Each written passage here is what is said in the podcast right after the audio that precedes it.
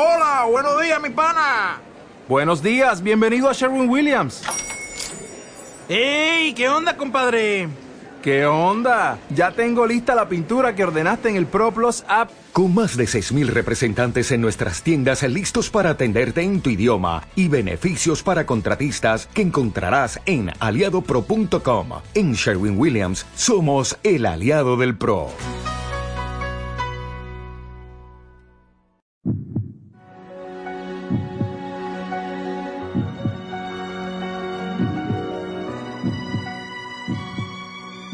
En aquel tiempo Jesús dijo a los fariseos, yo soy el buen pastor. El buen pastor da la vida por sus ovejas. En cambio, el asalariado, el que no es el pastor ni el dueño de las ovejas, cuando ve venir al lobo abandona las ovejas y huye. El lobo se arroja sobre ellas y las dispersa, porque a un asalariado no le importan las ovejas. Yo soy el buen pastor, porque conozco a mis ovejas y ellas me conocen a mí, así como el Padre me conoce a mí y yo conozco al Padre. Yo doy la vida por mis ovejas. Tengo además otras ovejas que no son de este redil, y es necesario que las traiga también a ellas. Escucharán mi voz y habrá un solo rebaño y un solo pastor. El Padre me ama porque doy mi vida para volverla a tomar. Nadie me la quita, yo la doy porque quiero. Tengo poder para darla y lo tengo también para volverla a tomar. Este es el mandato que he recibido de mi Padre. Palabra del Señor. Continuamos con este Evangelio meditando sobre esa imagen de Jesús como el buen pastor, imagen que Él aplica a sí mismo. Él es el buen pastor y Él como meditábamos ayer domingo, lo es porque da la vida por sus ovejas. En ese momento Jesús todavía no ha subido a la cruz, pero sabe que va a subir a la cruz y de hecho hoy en el Evangelio ya habla de ese dar la vida, nadie se la quita, sino que Él la da libremente. Él va a subir a la cruz porque quiere subir a la cruz y quiere subir a la cruz para darnos la vida a nosotros, por amor a nosotros. Pero en este fragmento que acabo de leer de San Juan, hay un texto distinto, complementario a los anteriores, cuando él dice que tiene ovejas de otro rebaño. ¿A qué se refiere Jesús? Hay muchas interpretaciones sobre esto. Se podía referir, por ejemplo, a los que no eran judíos. En ese momento está hablando a judíos y podía referirse a los que vendrían después, a partir de la predicación de los apóstoles, San Pedro, San Pablo, a los no judíos. Probablemente a eso se refería es decir, a todos nosotros que no somos judíos. Ya el Señor nos veía, veía que su pueblo, el nuevo pueblo, no iba a estar solo limitado a los judíos. Se refería también Jesús a otros que no iban a creer en Él como cristianos, pero que iban a creer en otros dioses.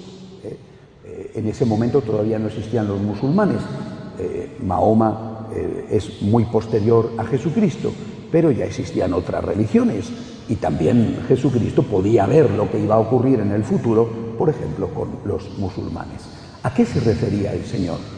Eh, realmente, repito, no lo sabemos a qué, qué, tenía Él en la mente cuando hablaba así.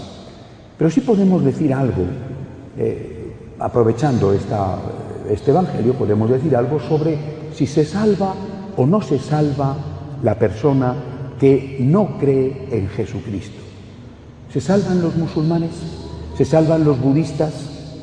Incluso, ¿se salvan los ateos? ¿Se salvan los protestantes? ¿Se salvan, ¿Se salvan los que no son católicos? La Iglesia sobre esto tiene una respuesta. Dice, una persona que no es católica, porque es atea, porque es musulmana, porque es budista, porque es lo que sea. Una persona que no es católica, dice la Iglesia, sí se puede salvar, pero con condiciones, con condiciones. ¿Cuáles son esas condiciones? Que tiene que ser fiel a su conciencia, que tiene que ser fiel a los mandatos de su religión. Bueno, Esta es una condición eh, que puede parecer fácil de cumplir, pero es difícil. Las otras religiones, por ejemplo, no tienen el sacramento de la confesión. Las otras religiones no tienen la ayuda del resto de los sacramentos. ¿Cómo van a ser fieles a su conciencia? Por otro lado, ¿qué tipo de conciencia? Porque pueden tener una conciencia que les lleve a matar, como sucede con algunos musulmanes, les lleva a matar. Esas personas que matan terroristas musulmanes van a estar en el cielo.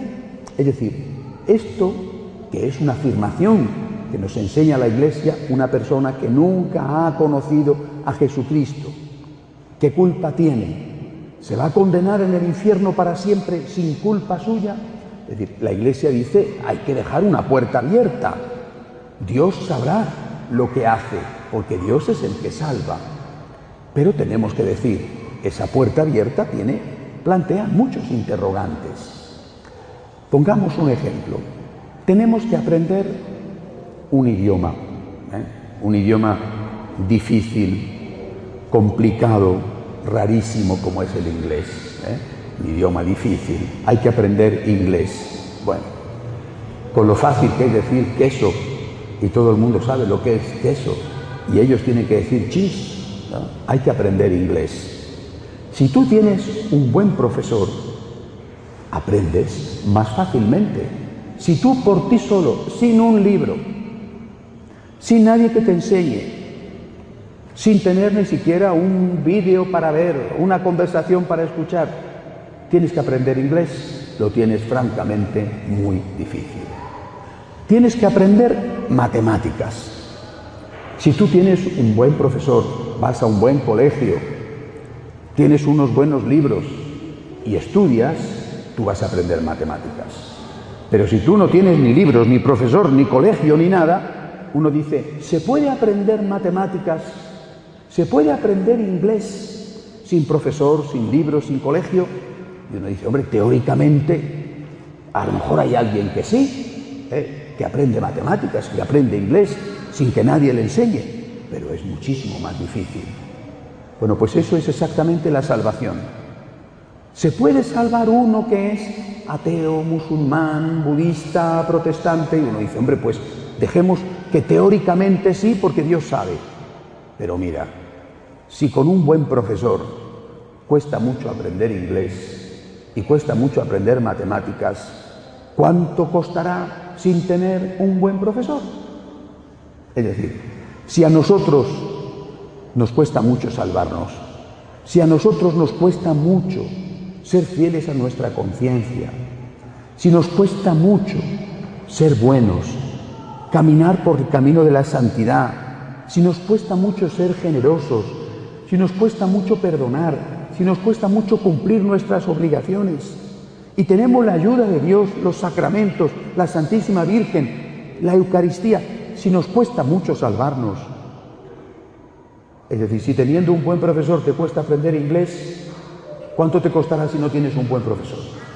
Si nos cuesta mucho salvarnos, ¿cuánto le va a costar al otro que no tiene nada o muy poco de la ayuda que nosotros tenemos? Por eso yo creo que lo que tenemos que hacer es estar cerca del buen pastor, estar en la iglesia y además ayudar a otros a que vengan a la iglesia.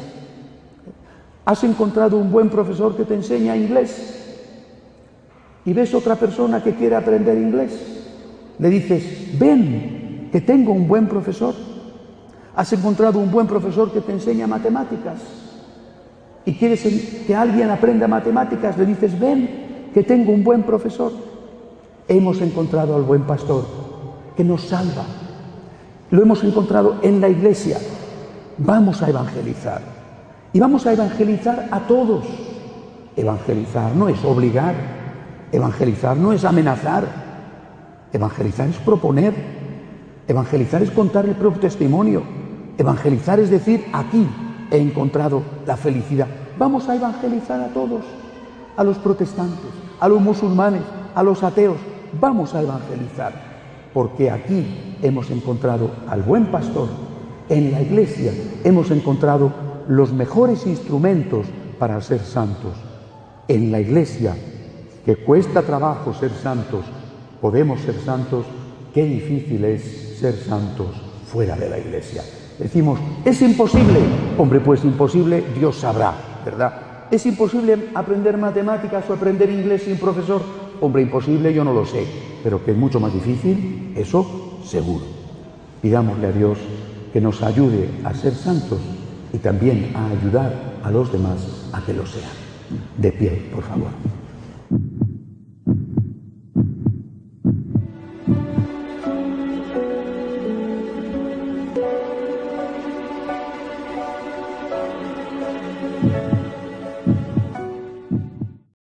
O'Reilly Auto Parts puede ayudarte a encontrar un taller mecánico cerca de ti. Para más información, llama a tu tienda O'Reilly Auto Parts o visita oreillyauto.com.